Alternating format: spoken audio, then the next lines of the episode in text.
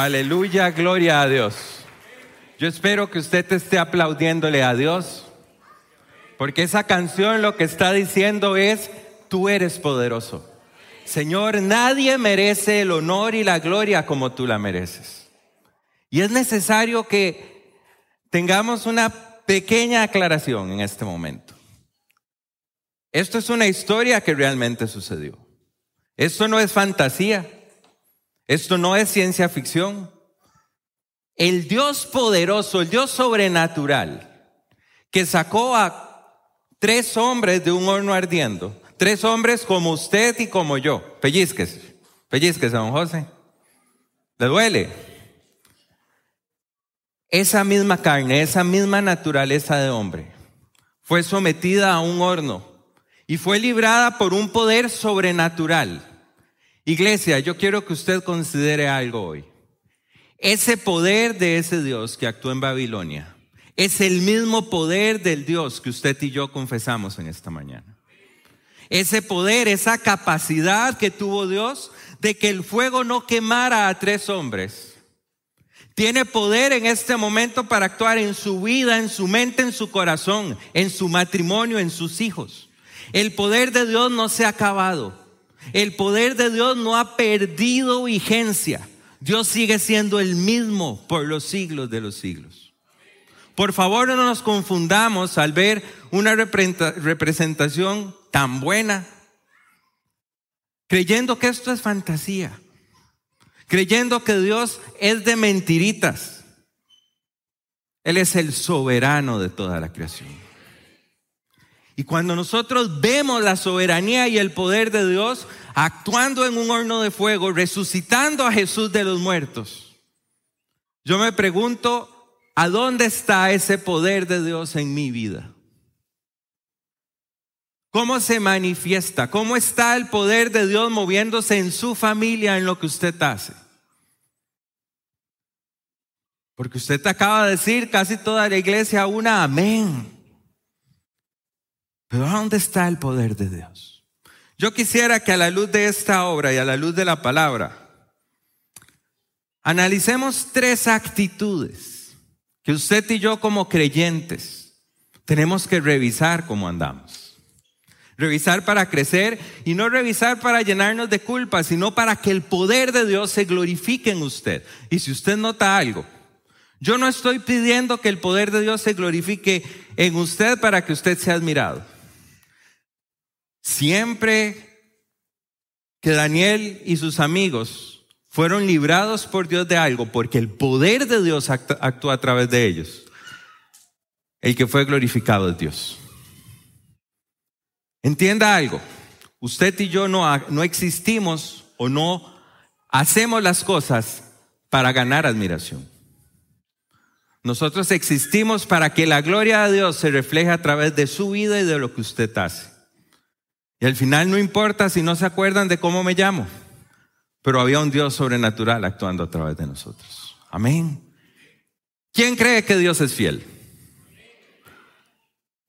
Si Dios es fiel y su poder es el mismo de hace mil años, nosotros tenemos que ser fieles como fueron ellos para que el poder de Dios se manifieste. Primera actitud que aprendemos de estos hombres. Daniel y sus amigos fueron fieles a Dios en su forma de vivir a pesar de las circunstancias terribles. ¿Ustedes vieron cómo empezó la obra? ¿Qué pasó al inicio de la obra, chicos?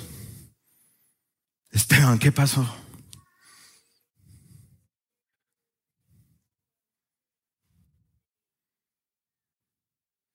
Muy bien, al final le dan palomitas, van a ver en medio del exilio, perdiendo sus casas, perdiendo sus trabajos, perdiendo su familia, perdiendo su tierra. Ellos son llevados a un lugar. Lo representaron muy bien y cuando llegan a ese lugar no los tratan mal, les dan comida, les dan educación, les dan casa. Pero ellos entienden que Dios les había enseñado y la primera canción, dice, si aprendí bien lo que me enseñaron en casa, sé cuándo decir sí y sé cuándo decir no. Si usted y yo entendemos que esto no es una fantasía, que es historia de Dios y que esto no es un libro cualquiera, es palabra de Dios, vamos a saber que debemos estudiarlo, que tenemos que aprenderlo. Y a través de lo que aprendemos en este libro vamos a saber cuándo decir sí y cuándo decir no. Cuándo decir sí y cuándo decir no. Hizo que ellos se propusieran no contaminarse. Y entonces dice en Daniel 1 del 14 al 17, el guardia aceptó la propuesta y los sometió a una prueba de 10 días. Al cumplirse el plazo, estos jóvenes se veían más sanos y mejor alimentados que cualquiera de los que participaban de la comida real. Así que el guardia les retiró la comida y el vino del rey y en su lugar sirvió, siguió alimentándolos con verduras. Iglesia, chicos, ser fieles a Dios muchas veces implica incomodarnos, implica no hacer lo que yo quiero, implica no hacer lo que el mundo me ofrece. La comida que a ellos les estaban ofreciendo no era mala. ¿Estamos dispuestos a ser fieles a Dios? Si el poder de Dios es el mismo que levantó a Jesucristo de los muertos y Dios promete que ese mismo poder va a actuar en su vida y en mi vida, ¿será que no lo vemos por falta de fidelidad? Porque nos comemos y hacemos todo lo que nos sirve el mundo. Nos comemos, actuamos, educamos a nuestros hijos, tomamos los entretenimientos y las acciones que nos sirven sin haber aprendido si eso hay, implica un sí o un no de Dios. Dios sigue siendo poderoso, fiel y justo. Pero iglesia, nosotros hemos aceptado todo lo que el mundo ofrece. Y la iglesia cada vez, a veces, nos parecemos más, más al mundo. ¿Cómo se ven las celebraciones? Como una fiesta de empresa. ¿Qué queremos hacer diferente? Entretener. ¿Se dan cuenta? Los hobbies, las películas favoritas, los superhéroes. Esta gente estaba poniendo en riesgo su vida y la vida de otros porque tenían una convicción profunda de que Dios existe. Tenían una convicción profunda de que usted y yo somos simples criaturas. Él es el creador que sobrepasa todo lo que existe. Sigue siendo el mismo Dios que predicamos hoy. La segunda cosa que es clara es que ese poder y esa gloria de Dios es la que te va a bendecir, es la que te va a proveer. Porque dice la misma palabra en el libro de Daniel que después de diez días ellos se vean mejor. ¿Quién fue el que los hizo inteligentes y fuertes? Chicos, ¿quién fue el que hizo a esos tres hombres inteligentes y fuertes? ¿Por qué no lo va a hacer con nosotros? ¿Por qué nos cuesta tanto creerlo si es el mismo Dios? La segunda actitud es que estos hombres tuvieron una relación trascendente, una comunión relevante con Dios. En el libro de Daniel, en el capítulo 2, del verso 17 al 18, cuando los sabios declaran, es imposible hacer lo que este rey está pidiendo. Nadie, no hay ser humano, no hay nadie con la capacidad de poder saber que soñó usted, rey loco, usted, rey loco, interpretarle el sueño.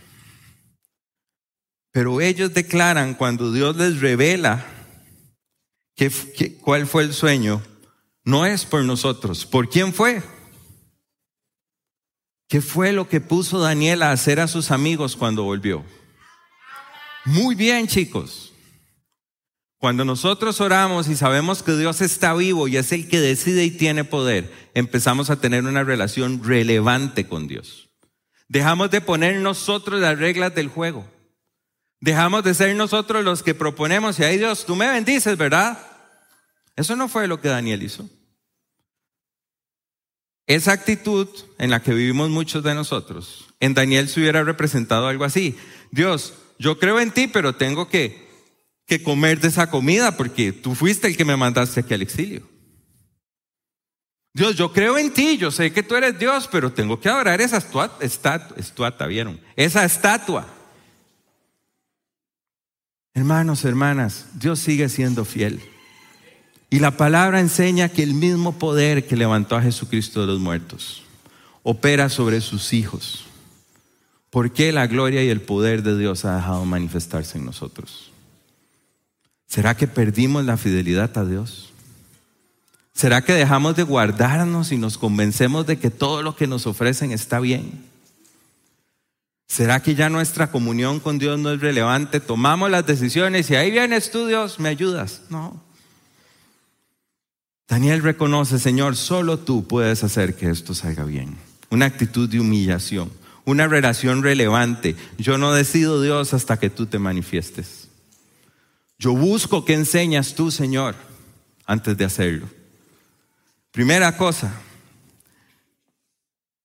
nos guardamos para Dios. Segunda cosa, tenemos una relación trascendente con Dios. Iglesia, yo lo quiero exhortar. Deje de ser mediocre en su comunión con Dios. Una relación relevante implica tiempo, tiempo de oración, tiempo de lectura, no tiempo de servicio. El servicio debería ser un fruto de todo lo que usted hace de rodillas en la presencia de Dios, pero lo hemos invertido. Una relación trascendente de Señor, yo no me muevo hasta que tú hables. Una relación trascendente de Señor, yo confío en ti, me sostengo en ti, aunque me cueste la vida. Yo sé que no estás mudo, yo sé que no eres una historia de fantasía, tú eres Dios. Estamos teniendo una relación relevante con Dios. La tercera cosa que estos hombres hacen, ellos fueron fieles en amar a Dios y adorarle solo a Él. Solo a Él, por, por encima de lo que costara. Cuando el decreto en Daniel capítulo 3, verso 7, el decreto del rey fue adorarán esta estatua, ¿qué hizo la gente? ¿Qué hizo la gente? Adoraron la estatua. Dice en el verso 7, ante tal amenaza, tan pronto como se escuchó la música de todos esos instrumentos musicales, todos los pueblos y naciones y gente de toda lengua se inclinaron y adoraron la estatua de oro, como el rey Nabucodonosor lo había mandado. Y los cristianos, ante la presión social, ante el cambio de cultura, si somos fieles a Dios, en lugar de acomodarnos, deberíamos de poder responder lo que respondieron estos hombres. No hace falta que nos defendamos ante su majestad. Si se nos arroja al horno en llamas, el Dios al que servimos puede librarnos del horno y de sus manos. Pero aun si nuestro Dios no lo hace, sepa usted que no honraremos a los dioses ni adoraremos esa estatua. ¿Amas a Dios lo suficiente como para tener por menos tu integridad física. Uy, no. Si los derechos humanos existen, que el valor supremo es la vida del ser humano. Hermano, yo le propongo algo. Si nosotros entendemos esta palabra, el valor supremo es la fidelidad a Dios. Por encima de todo. ¿Es Dios suficiente para ti? ¿Es la palabra de Dios suficiente para ti? Eso fue lo que esos hombres entendieron. Dios es el que da la vida, Dios es el que la quita, Dios es suficiente. Con eso quiero terminar. Si Dios sigue siendo fiel, las preguntas importantes son entonces, ¿creemos verdaderamente en Dios y somos fieles a su palabra? ¿Podría usted dejar de pensar en otra cosa y por un segundo hacerse esa pregunta? ¿De verdad yo creo en la palabra de Dios? Porque si yo creo en la palabra de Dios, yo la leo constantemente porque necesito que mi vida se parezca a lo que la palabra dice. ¿Creemos de verdad en la palabra de Dios y somos fieles a lo que Él enseña? ¿O nos damos permisos? No, no, está bien. Por lo menos el vino. Ay, a Dios no le molesta. Si Él fue el que permitió que nos sirvieran el vino. Quiere ver el poder sobrenatural de Dios manifestarse en su vida. Sea fiel a su palabra. La segunda pregunta, ¿oramos y tenemos comunión trascendente con Dios? Por favor, hermano, hermana, Respóndase, sea honesto con usted mismo. Porque de nada nos sirve llenar una iglesia si el poder de Dios no se está mostrando en nosotros. Porque la demás gente sabrá y creerá en el Dios que nosotros tenemos por como Dios se manifiesta en nosotros. Y si Dios nos está manifestando, si nuestras familias y sus actitudes y sus problemas son exactamente igual que los del mundo, ¿a dónde está el poder de Dios? Necesitamos una relación relevante y trascendente con Dios. No donde solo le pedimos que le bendiga, que nos bendiga, sino donde le preguntamos, ¿qué quieres tú que yo haga? Una relación relevante donde yo entiendo que yo soy una simple criatura y Él es el creador sobrenatural. Iglesia, no importa si los niños están un poco inquietos. Hoy le estoy hablando a la iglesia, ayer hablamos un poco más con los niños. Es una actividad para los niños, pero el mejor regalo, lo mejor que usted le puede dar a todos estos pequeños, es ser usted un hombre y una mujer de Dios. Es invocar el nombre de Dios en su familia y que el nombre de Dios sea relevante en su casa, no va a haber mayor éxito, no va a haber mayor logro en su vida que hacer que Dios sea el dueño y señor de su hogar. Tenemos una relación relevante con Dios. Creemos y honramos la palabra de Dios. Antes de decidir qué nos gusta, cómo vacacionamos, cuál es mi hobby, en qué invierto mi tiempo, consultamos en la palabra y en oración si a eso Dios le agrada. Antes de planear una actividad o ponerme al frente, estaremos rendidos primero delante de Dios para que Él sea y que nos dirija. Creo que muchas veces el poder de Dios ha dejado de manifestarse porque no tenemos una comunión trascendente con Él. ¿Admiramos a Dios por encima de todo? ¿O andamos admirando y copiando al mundo? Es la última pregunta. ¿Admiras a Dios por encima de todo? ¿O pasas babeando y admirando lo que el mundo ofrece? Solo hay dos opciones.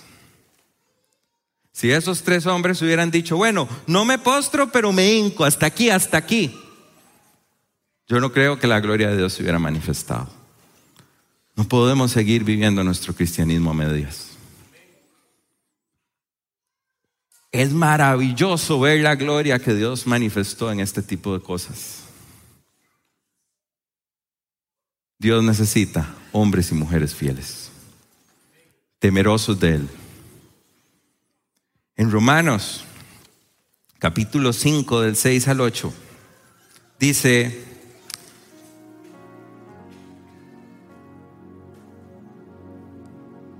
Cristo, cuando aún éramos débiles, a su tiempo murió por los impíos. Ciertamente cualquiera de nosotros, si acaso morirá por un justo, pero Dios muestra su amor para con nosotros en que siendo aún pecadores, Cristo murió por nosotros. Hermano, hermana, yo no le estoy a usted cargando de culpa. No malinterprete la reflexión en esta mañana. Yo estoy diciéndole, Jesús ya pagó el precio para que a pesar de nuestras circunstancias, nosotros podamos rendirnos a Él. Jesús ya pagó el precio, no hay excusa. Ese poder de Dios se quiere glorificar en usted, en su circunstancia.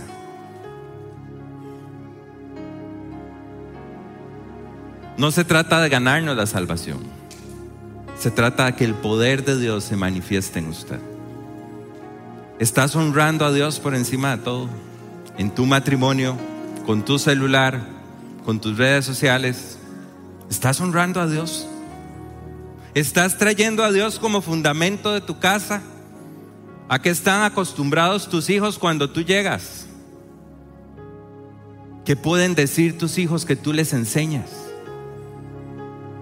Muchos papás mejor no educamos en base a la palabra porque tendríamos que estudiarla. No, hermano, no se vale. Relaciones relevantes con Dios. Comunión trascendente con Dios. Deje de buscar su éxito. Ríndase delante de su Creador. Porque al final de sus días, el nombre que debe ser glorificado es el de Dios. ¿De verdad lo crees? ¿Qué le parece si se pone de pie, iglesia? Chicos, vayan con sus papás, acérquense donde sus papás. Pónganse en familia.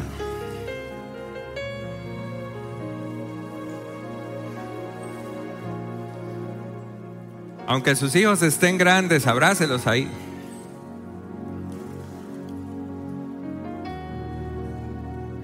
Iglesia, yo creo que todos sabemos y creemos en el Dios vivo y poderoso, en el Creador sobrenatural. Pero yo los invito en esta mañana a que usted y yo nos volvamos en personas dignas de que el poder de Dios se glorifique en nuestras vidas. No para que te admiren, sino para que adoren al Dios de tu vida. Vamos a orar, cierre sus ojos, oren papás por sus hijos. Inviten a Dios. Díganle, Señor, yo en esta mañana me estoy presentando de ti, delante de ti, reconociendo que tú eres grande, reconociendo que tú eres fuerte no se quede callado. Si usted puede, dígalo con su boca. Señor, yo reconozco quien tú eres. Yo reconozco que tú me hiciste. Yo soy criatura y te necesito. Señor, gracias, gracias Padre, porque yo puedo ver que tú ya pagaste el precio de mi salvación. No importa mi condición. Tú hoy me recibes y tu presencia está aquí. Señor, ayúdanos a ser fieles. Ayúdanos, Señor, a no vivir como el mundo enseña para que nuestros hijos te puedan conocer. Padre, queremos dejar de imitar al mundo, queremos honrarte como a ti te agrada, para que tu poder guarde nuestras familias. Dios, perdónanos si te hemos tomado a la ligera. Queremos que tú nos hables. Queremos formar a tus a nuestros hijos en tu palabra, llenos de tu Espíritu Santo. Sabemos que tú tienes poder para hacerlo hoy. Porque si lo hiciste en Babilonia, lo harás en mi casa hoy. Manifiéstate, Señor. Restaura lo que hemos destruido. Abre nuestros ojos, Señor, para que tu palabra sea revelada en nuestros corazones. Hoy terminamos, Señor, reconociendo nuestra necesidad de ti y rogándote que tú seas el Dios de nuestras familias. Rogándote, Señor, que tú seas el Dios de nuestra iglesia. Pidiéndote, Padre, que podamos reflejar tu gloria. Ayúdanos a ser fieles. Oramos en el nombre de Jesús, nuestro Redentor. Oramos en el nombre de Jesús, esperanza viva, quien está a la diestra del Padre y regresará por nosotros. Oramos en el nombre de Jesús, precio completo para que hoy podamos ser hijos. Te exaltamos a ti, Señor. Te glorificamos solamente a ti. Toda gloria, Dios, toda honra sea solamente para ti. Bendiga a sus hijos. Si solo está con su esposo, abrácela. Abrácelo, dígale, sabes, que Dios sea el centro de nuestra casa. Que Dios nos hable. Que Dios nos sostenga. Dios no enmudeció. Dios no se alejó. Bendice Señor tu iglesia. Te lo pedimos en el nombre de Cristo Jesús. Amén. Den un aplauso a Dios. Él lo merece. Amén.